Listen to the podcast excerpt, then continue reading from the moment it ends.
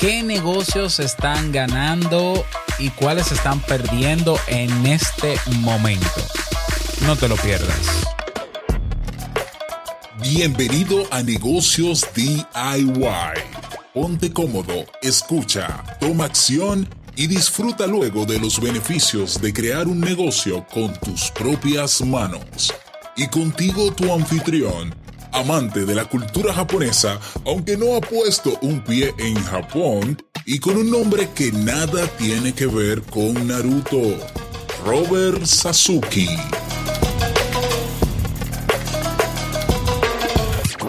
Hola, ¿qué tal a todos? Este es el episodio número 43 de Negocios DIY. Yo soy Robert Sasuki, capitán del Club Kaizen.net, la plataforma de educación en línea, la comunidad de emprendedores que buscan la mejora continua, donde cada semana publicamos nuevos contenidos, nuevas lecciones, videotutoriales, eventos en vivo, donde tienes una red social privada para conocer personas de todas partes del mundo, para aprender y sobre todo para emprender. Actualmente tenemos un plan de que por el precio de un mes, que son 29 dólares, vas a tener dos meses adicionales gratuitos. Es decir, vas a tener cubiertos tres meses por el precio de un solo mes para que en esta cuarentena aproveches esa oportunidad y te formes en áreas diferentes o en áreas complementarias que te puedan ayudar a desarrollar nuevas habilidades o si quieres a emprender tu negocio online. Y en el día de hoy vamos a conversar con un viejo amigo y un gran veterano en temas de negocios digitales. Estoy hablando de Joan Guerrero. Joan es de las, de las personas que, que primero, digamos que comenzó a adentrarse en el mundo de los negocios digitales, por lo menos que yo conozca, hace ya muchos, pero muchos años.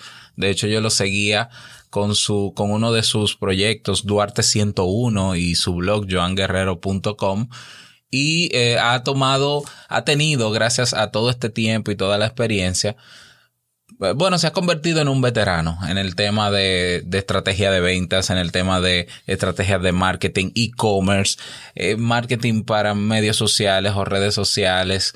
Eh, bueno, es un verdadero placer y honor tenerte aquí, Joan. Bienvenido, ¿cómo estás? Hola, gracias por lo de veterano.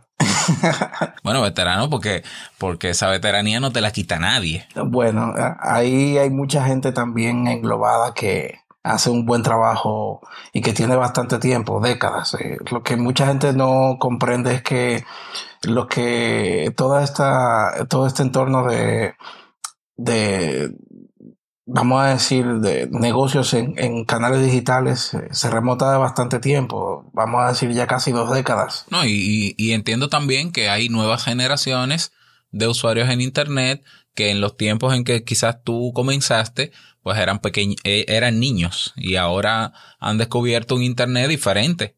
Claro, yo comencé justamente años después de, la, de la burbuja. Eh, la última crisis que ocurrió fue en el 2001, 2002. Y yo comencé ya entre 2007 y 2008 en los negocios en, en canales digitales. Y, y, oye, ha sido un mundo. Hemos pasado ya una generación por completo. Y esa nueva generación actualmente es lo que está mirando toda esta vertiente de, de transformación que está ocurriendo en el país y no solamente en, en, nuestro pequeño contexto caribeño, sino también a nivel latinoamericano. Correcto.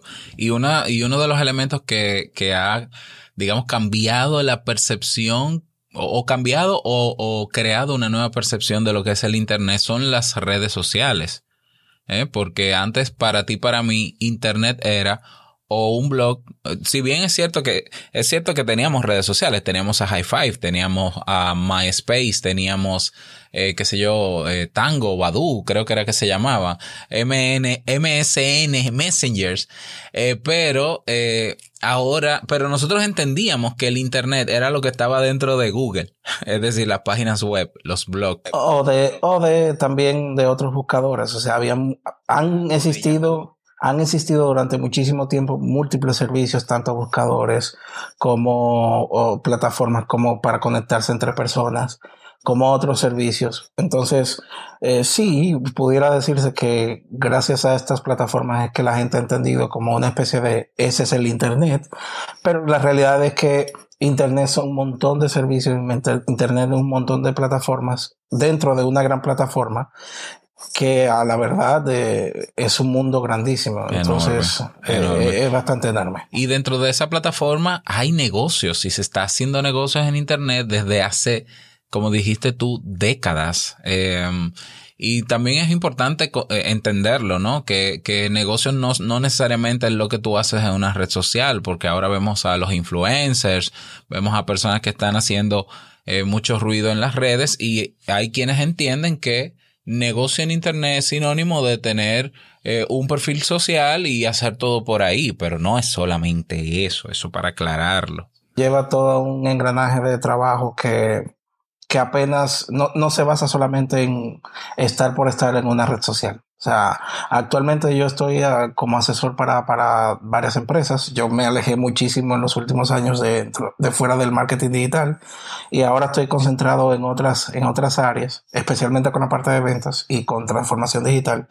Y eso, eso es una batalla constante, créeme, que eh, trabajar con ese tipo de, de Lo de no te quedes solamente en la cuenta de, de red social. Claro, claro, es así. Y, y ojo, lo que pasa es que tenemos plataformas que mm, han simplificado toda la experiencia que uno vivía hace 10, 15, 20 años atrás. O sea, eh, eh, se ve todo más simple. Lo que pasa es ahora que eh, hay accesibilidad. Hace 10 o 15 años atrás, conseguir una audiencia y tenerla cautiva en una sola plataforma era algo impensable y era muy difícil de conseguir.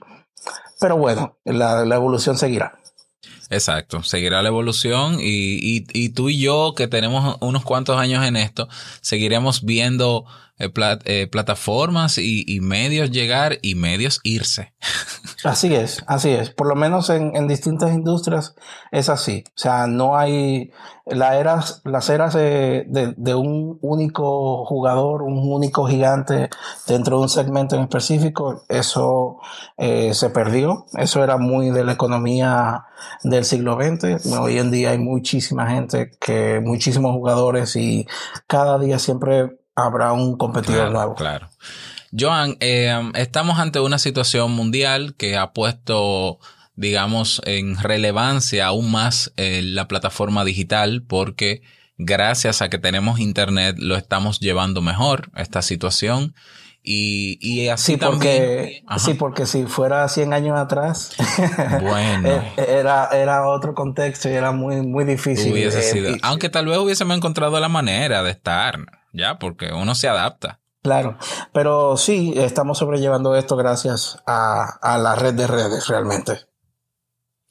Exactamente, y, con este movimiento, eh, con esta situación actual, se han amplificado algunos negocios en Internet o algunas utilidades o plataformas y otras se han disminuido un poco.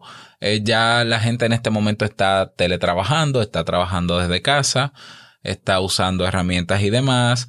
Eh, los negocios están ahora mismo adaptándose a lo que se pueda y, y es indiscutible que esta situación va a traer o ya ha traído un cambio en la manera en cómo se trabaja y en la manera en cómo va a funcionar un negocio. Es decir, quizás el cambio más drástico, quizás no lo hemos, no lo vemos en este momento, pero comenzaremos a verlo cuando cuando la curva de, esta situación vaya disminuyendo. Exacto, y exacto, y, te digo algo, o sea, de, de, esto no vamos a salir, y hay un término muy que los gringos eh, utilizan mucho, eh, eh, se llama el business as usual, o sea, el, el, negocio del, del, día a día.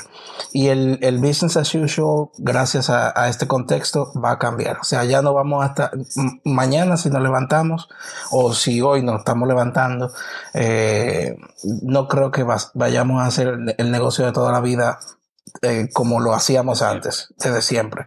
Y ya eso está cambiando y a regañadientes, hay algunos que lo están aceptando, hay otros que se prepararon con muchísima antelación y están eh, sacándole provecho a todo este contexto, hay otros que lo van a ver como una oportunidad nueva y no se esperaban que utilizando una simple herramienta eh, como por ejemplo para contactarse con potenciales clientes lo puedan conseguir. O sea, hay un mundo alrededor y eso en el caso dominicano hay un montón de de situaciones y como país eh, caribeño, como, como parte de América Latina, estamos mirando un, una situación bastante peculiar que no se compara a otras regiones del mundo. O sea, obviamente eh, en países del primer mundo ya mucha gente eh, está preparada para esto, pero en el caso de países como el nuestro, la situación es bastante peculiar y hay muchas, muchas oportunidades que están surgiendo que gracias a este contexto hay que verlo de una forma optimista. Eh. Claro, eh, no, no, estamos diciendo que eh, va, a ser todo bonito. Va a ser todo bonito, pero creo que con, con, esta conversación que tú y yo estamos teniendo, la idea es sacar una fuente de inspiración para que todo emprendedor, todo pequeño empresario, todo gran empresario, eche para adelante con la tecnología. Exactamente. Joan, desde tu experiencia, ¿qué negocios tú entiendes eh, ante el contexto que estamos viviendo hoy en día que están ganando y, cuáles están perdiendo eh, por, por lo que está ocurriendo? Bueno, eh, en primer lugar, y voy con la parte, eh, ¿tú quieres lo malo o lo bueno primero? Eh, la mala noticia, la, mala noticia. Lo bueno nos consuela. La, mala noticia, la buena noticia. Bueno, la, mala noticia, la mala primero es que todos aquellos negocios que no estaban preparados para proveer servicios digitales a sus clientes, la están pasando muy mal. O sea, le han cogido como un buen dominicano asando batata porque la mayor la competencia y esto me, me, se identifica mucho para los aquellas empresas que proveen servicios eh, muy esenciales y más ahora por ejemplo en este contexto como los supermercados como los colmados como las tiendas tradicionales como los servicios logística todos aquellos que no estaban preparados para proveer sus mismos servicios a canales digitales les cogió esto como de sorpresa y muchos de ellos están haciendo, tomando eh, herramientas, tomando aplicaciones, tomando plataformas lo más rápido posible para adaptarse y eso no, no esencialmente funciona del todo. Por ejemplo, he visto supermercados locales muy grandes y supermercados pequeños también que, que han pedido desde ya a sus clientes que le puedan hacer la compra por WhatsApp y WhatsApp. Claro, eh, no es malo. Lo que pasa es que. No es malo porque resuelve. Pero realmente WhatsApp no es la plataforma ideal para, por ejemplo, tú te relacionarse con una tienda de, de, ese, de ese nivel de, de esa magnitud. Eh, con una página web sencilla, eh, con un landing page sencillo y con una pasarela de pago automatizada, tú puedes proveer eso de forma bastante buena. Como ya hay por lo menos en el país, hay tres supermercados que sí han aprovechado eh, y tenían esas plataformas de un principio elaboradas, tenían años en eso y que eh, han tomado este contexto. En el mismo segmento de supermercados, ya he visto grandes players que en la anterior crisis, eh, previo a la, burbuja.com y antes de la gran recesión, que sí eran grandes jugadores, en Internet, pero que dejaron esas plataformas en obsoleta, ahora se volvieron a montar. Eso también es un gran perdedor en el sentido de que también tienen que volver a recrear y, tomar la curva de aprendizaje de eh, poner los artículos en línea, poner la plataforma accesible, eh, estar preparados para que sus clientes, eh, existe una alta demanda de clientes en, en, esas tiendas online. No, y que, y que los clientes confíen en esa nueva plataforma, porque aunque tienen la confianza del, del negocio, pero no eh, necesariamente de que funcione esa plataforma. Exactamente, renovarle la confianza. De paso, cuando se trata de proveer los servicios de logística, si es delivery o pick-up, que sea igual de eficiente como manejan su cadena de, de producción dentro del supermercado. O sea, hay un montón de situaciones que se ven y que no solamente se plasman con una sencilla página web o con una aplicación móvil que eh, a muchos establecimientos les va a surgir ahí. O sea, el tema de la digitalización sí va a ser positivo porque arrastrará a muchos comercios a montarse en eso, pero también conllevará muchísimos problemas en, en, la cadena de suministro, en la cadena de procesos y en atención al cliente que muchos comercios no están preparados y que tienen que eh, eh, ese será su gran reto durante estos meses. Que ahora están improvisando rápidamente, buscando una alternativa digital. Improvisación. Pero se necesita una plataforma robusta. Mira, yo te pongo... No, no, por supuesto. Y esa, esa improvisación la va a notar quien, quien, la va a notar claramente será el, el, consumidor final. Yo te digo, eh, yo te pongo un ejemplo. Por ejemplo, eh, hay negocios de comida que obviamente están cerrados por la situación, pero hay otros pocos que están abiertos. Y hace unos días estaba yo averiguando para comprar una pizza con los chicos aquí en la casa y yo entraba a donde yo primero entro es a la página web porque para mí es como la casa, ¿no? Y yo entro y veo que todo está normal en, en, varias de esas pizzerías, es decir, todo está bien, el menú está bien, tú puedes inclusive utilizar eh, la orden de compra y luego que todo, todo hacía todo ese proceso me decía no, no estamos disponibles. Y yo decía, pero ven acá, si tienen una página web, ¿por qué no la mantienen actualizada? Por ejemplo. Exacto, o hablar claro y llano y decir, mira. Entonces yo tenía que ir a su perfil en redes sociales para ver el, el, post que dice que no, que no van a estar, pero ¿y la página web para qué, qué sirve? E, eso es lo que decíamos en la, al inicio de la conversación, en donde muchas empresas se concentran en una única plataforma como e-commerce, entre comillas, y no es así. Eh, y cuando se trata de eh, negocios digitales, eh, todo conlleva a ubicuidad. Y hay muchísima gente en, el país que habla mucho sobre el tema de ubicuidad. uno de ellos es Arturo López Valerio, que, que, que, es muy, una de las personas que más tiempo tiene en este ámbito. Y se trata de eso, y con ubicuidad mm, es sencillo. Si estás en digital, usted está omnipresente en todos lados. Y si dejas una lista sin actualizar, la gente lo va a notar. O sea, tú no puedes eh, cerrarte los ojos a un solo canal, sino que todos los canales son, son igual de importantes cuando se trata de estar presente en, Internet. ¿Qué otro aspecto, qué otro aspecto también está en el país? O sea, eh, dijimos un sector en particular que es retail. Eh, Aquí la segunda parte de qué otras situaciones van, están ocurriendo que son a, a, pérdida y es que las grandes corporaciones, eh, y esto más el lado de las grandes empresas, eh, les cayó muy encima el tema de teletrabajo. O sea, no tenían los recursos suficientes como para mover un montón de gente que dependía muchísimo de estar en oficina a cómo ponerlos a trabajar a esas personas y que puedan trabajar remoto. O sea, aquí la cultura del trabajo remoto eh, prácticamente no es que nula, sino que es muy mínima comparada con otros países en la región. Y es que hay factores muy culturales, muy arraigados en ese sentido y ahí las grandes empresas están teniendo muy, muy, muy sobre la marcha de cómo solucionar eso. Y es por lo complejo. O sea, hay grandes empresas aquí, te puedo asegurar, eh, eh, Robert, y es que muchas empresas acá eh, tienen sus propias plataformas, o sea, su propia infraestructura y que entornos muy cerrados fuera de sus edificios y decirle a un empleado, mira, te voy a dar una laptop mira, te voy a dar todas las condiciones para que tú puedas trabajar fuera de la oficina, es prácticamente imposible por temas de confidencialidad, de manejo de información y un montón de factores más.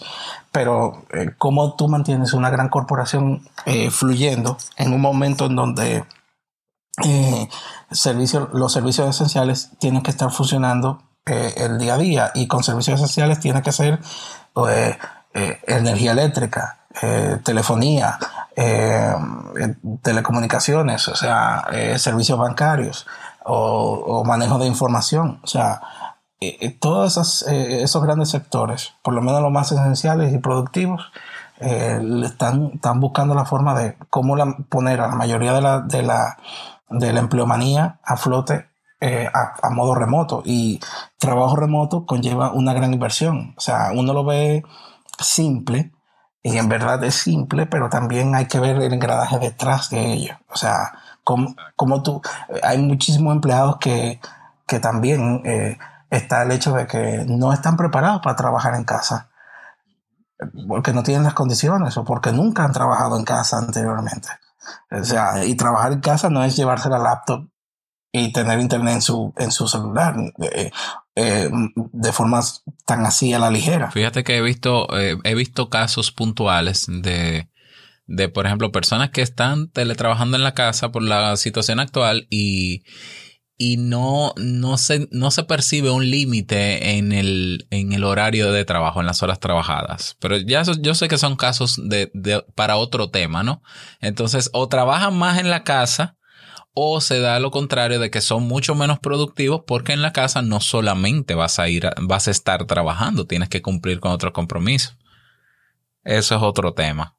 Bueno, vas a tener que hacer un episodio completo sobre cultura, sobre cultura de trabajo en, el, la casa. Exacto, pero de que está afectando también el negocio lo afecta, ¿no? Porque la, la, la parte operativa del negocio son, son los empleados en ese sentido, o sea que, y eso no lo teníamos previsto. Claro.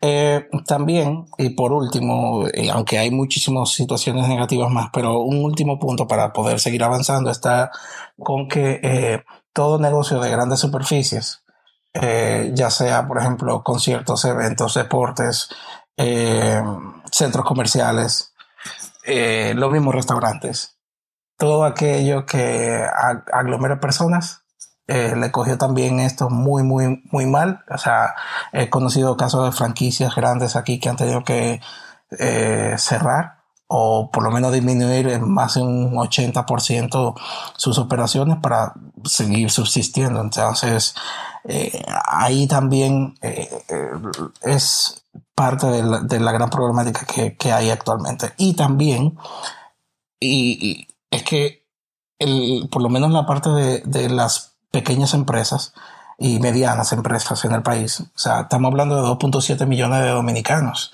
2.7 eh, millones de empleos que, que por lo menos le generan a la economía un 38% del PIB. O sea, es muchísimo. Y tener toda esa gente en stop ahora mismo eh, y con una informalidad tan grande en el país es algo que eh, es, es bastante preocupante. Claro, así es, así es. Del otro lado tenemos entonces los negocios que están ganando. Oh, eh, los servicios que no requieren tanta presencia de personas, eh, por ejemplo los deliveries eh, y delivery de comida y también los servicios de, entrega están ganando ahora mismo. Ah, aunque el mercado está muy dominado por jugadores que no son 100% dominicanos, Uber Eats, eh, pedidos ya, eh, otros más que, por, lo, por el globo, en América Latina también es, está Rappi, que es eh, Rappi se ha convertido en la super app, como dicen muchos expertos, que tú puedes, por ejemplo, solicitar cualquier servicio a través de ellos. son los grandes ganadores de todo este contexto. Más sin embargo, también tienen una palanca, o sea, por lo menos en el ámbito de restaurantes, dependen mucho de, que los restaurantes se mantengan a flote. Y si no hay restaurantes, no hay delivery. Pero ellos en sí son los grandes eh, ganadores por el tema de eh, accesibilidad de los clientes o sea, ya tienen una clientela muy grande establecida eh, a través de dispositivos móviles y de que tienen una cadena de logística y de entrega gracias a los repartidores que es bastante muy buena. Y ellos pueden suplir eh, mucho de lo que es, se necesita en el mercado actualmente. Em, por lo menos aquellas tiendas eh, que tienen sus plataformas creadas online son los grandes ganadores, que no tienen, que no necesitan eh, una, eh, recrear toda una curva de aprendizaje para montarse en, en, todo lo que está pasando eh, actualmente.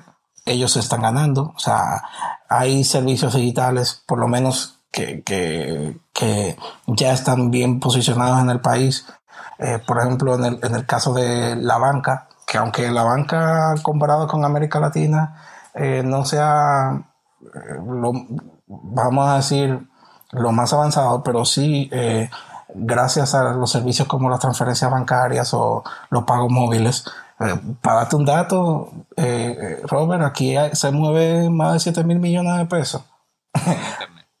no, solamente en pagos móviles. Ah, en pagos, claro. O sea, es mucho dinero y todos esos servicios que están funcionando actualmente eh, y con pagos móviles me refiero a recargas, me refiero a, internet banking, me refiero a las aplicaciones eh, que uno puede pagar por transacciones, eh, microtransacciones. todo eso se maneja con mucha fluidez y eso es lo que va a seguir permeando hay un, una industria que quizás no sea tan popular en el país, digo industria porque si fuera del país lo es, son, eh, es el gaming. Claro.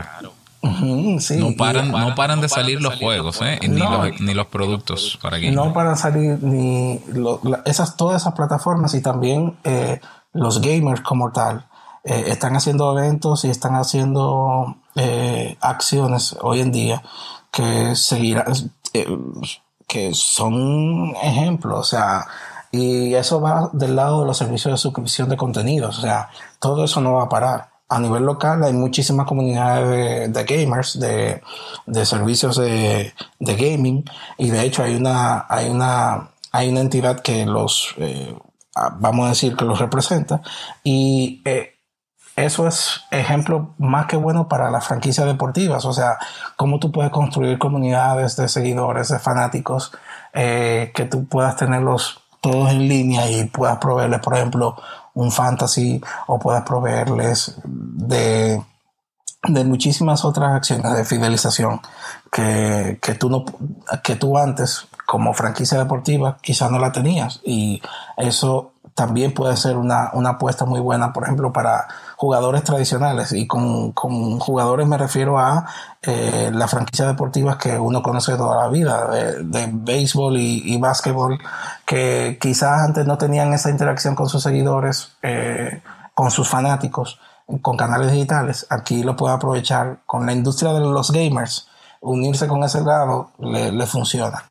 Y eso se ve mucho, por ejemplo, con las ligas de los fantasy, con, con el Twitch, con, con, con, ligas mucho más grandes como la NBA, que sí tienen plataformas digitales que ante esta situación las están aprovechando muy, muy fuertemente. Eh, eh, ¿Tú tienes algún otro tipo de negocio que, que esté ganando? Ah, bueno, eh, todo aquel consultor, todo aquel, exacto, todo aquel consultor, todo aquel eh, profesional que antes tenía que proveer sus servicios tradicionales, esta es una muy buena oportunidad para meterse y proveer, y por ejemplo, dar consultorías eh, o todo online.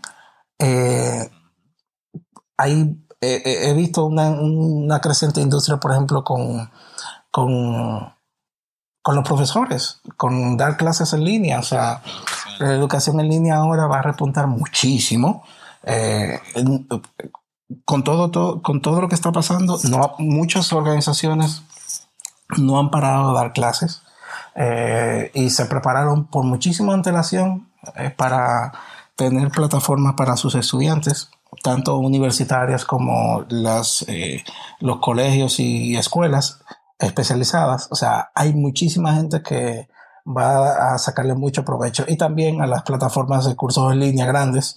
Eh, eso va a seguir eh, muy eh, relevante por todo este tiempo. Que ya, que ya estaban repunteando desde hace tiempo. Es decir, cada vez es más exponencial la cantidad de personas que que, comienza, que, que compra, ¿no? Cursos en línea y se mete en plataformas de, en los cursos estos masivos abiertos, en los eh, cursos de pago, que ya es un mercado que está moviendo, no recuerdo si, si fue en el 2018, leía que eran más de 300 millones de dólares, o sea, ahora es, que tal vez suba muchísimo más todavía. No, va a seguir subiendo. Y de hecho, eh, con esa cifra que tú mencionas, adicional, hay grandes empresas que tienen repositorios en línea que lo han puesto totalmente gratuitos y que se han metido en esa ola también, no solamente para capacitar a, a sus, también para capacitar para sus empleados. Muy bien. ¿Qué esperanza tenemos, Joan? ¿Qué oportunidades tenemos como emprendedores, como, como pymes, eh, como empresarios a raíz de esta situación? Al final, todo conlleva que eh, debemos de todo profesional, eh, formal o informal, tiene que estar muy eh, abierto a, aprovechar todo este contexto y sacarlo como una oportunidad y no ver que todo lo que ha construido por años se le desmorone de un mes para otro. Al contrario, yo entiendo perfectamente de que este es momento muy, muy bueno para que todo aquel negocio tradicional eh, puedo utilizar las herramientas que hay eh, digitales eh, y montarse en, crear todo un ecosistema para con sus clientes y para conseguir nuevos clientes. O sea, al final de cuentas, todo va a depender de, la misma motivación de cada, de cada persona, empresario o pequeño emprendedor en, en, en, ser humilde, vamos a decirlo así, porque hay muchísima gente que eh, ha renegado por, por, décadas, no, que no quiero utilizar eh, el correo electrónico o no quiero o no, o no veo relevante poner una página web o no veo relevante poner una tienda en línea o no veo no veía relevante poner un canal de atención a los clientes. Y hay muchísimas plataformas comparado a a 10 años atrás, cuando pasó la, la crisis eh, financiera, y 20 años atrás, cuando pasó la, la, del boom de la burbuja, o sea, comparado hace 20 años atrás y 10 años atrás, tenemos todas las herramientas del mundo para tú crear eh, eh, y mantenerte como negocio.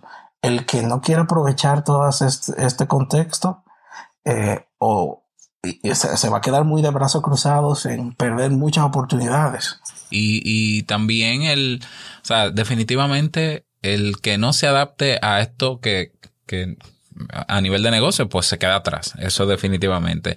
Y, y en el caso, por ejemplo, tuyo, que tienes tantos años trabajando en, en medios digitales, eh, que sepan también que hay personas que durante años ya están logrando cosas en Internet, asesorando negocios, creando sus propios negocios que saben cómo pueden guiar a ese proceso de digitalización o de, o de iteración dentro del mismo negocio, ya, porque quizás eh, algún emprendedor o algún empresario de, digamos, de vieja escuela piensa que, bueno, va a ser complejo no solamente por la infraestructura digital, sino porque yo no sé de eso. Y bueno, van a haber ciertos factores, lo complejo del proceso, el costo del proceso, eh, esos dos factores especialmente y hay que darle algo claro, o sea, eh, no es complejo ni es eh, tan costoso.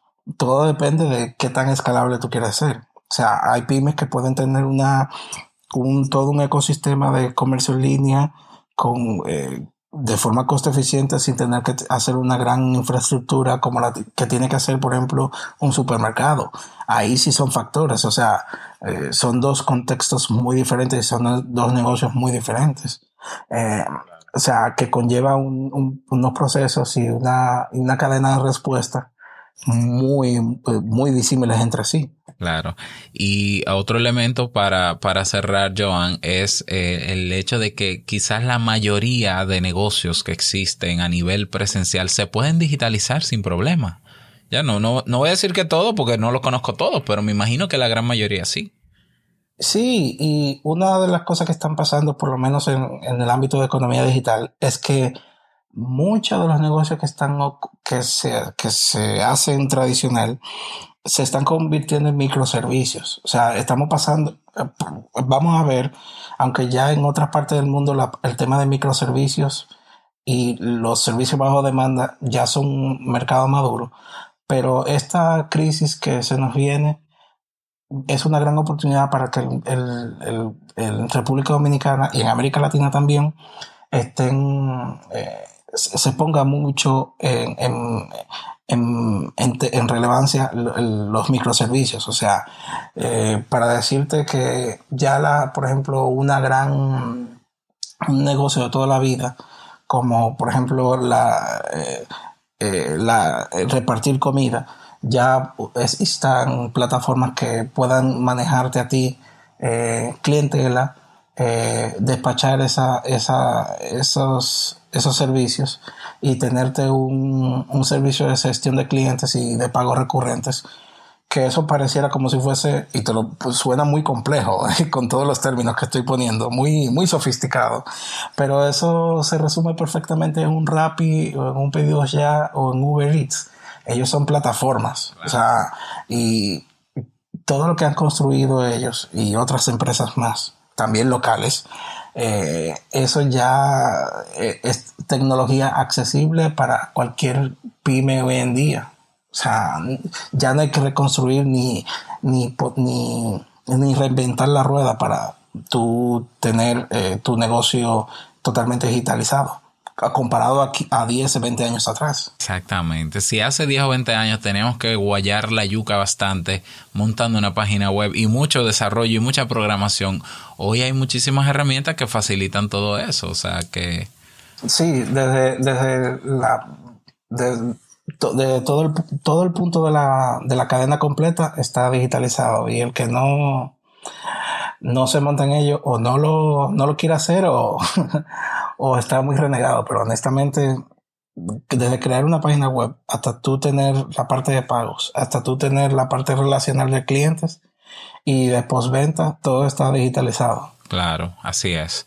Bueno, Joan, eh, agradecerte porque estés con nosotros. Vas a estar también eh, con nosotros en otros episodios más. Entonces yo hago la propuesta pública siguiente. Si tienen alguna pregunta que les gustaría que Joan la responda en los próximos episodios, pues por favor me la hacen llegar donde sea que puedan comunicarse directamente conmigo y con gusto eh, se las paso a Joan para que grabemos y podamos dar respuesta a esto. Claro, y, de hecho, es eh, mientras se pueda generar debate sobre este tema, mucho mejor. Yo sé que habrá muchos emprendedores, pequeños empresarios eh, y grandes empresarios con muchas dudas de cómo manejarse en este contexto. Así es. ¿Que cómo me van a encontrar? Oh, fácil. Eh, yo estoy en joanguerrero.com o en Twitter, jguerrero. Muchísimas gracias, Joan, por tu participación. Te, te, vamos a tener pronto, eso es seguro. Desde ya están abiertas las, las plataformas sociales para que puedas hacer la pregunta que quieras sobre lo que, lo que hablamos sobre el día de hoy o sobre negocios digitales para que Joan y un servidor podamos dialogar sobre eso en próximos episodios. Nada más, desearte que te vaya súper bien, que vaya bien tu emprendimiento y nos escuchamos en un nuevo episodio. Chao.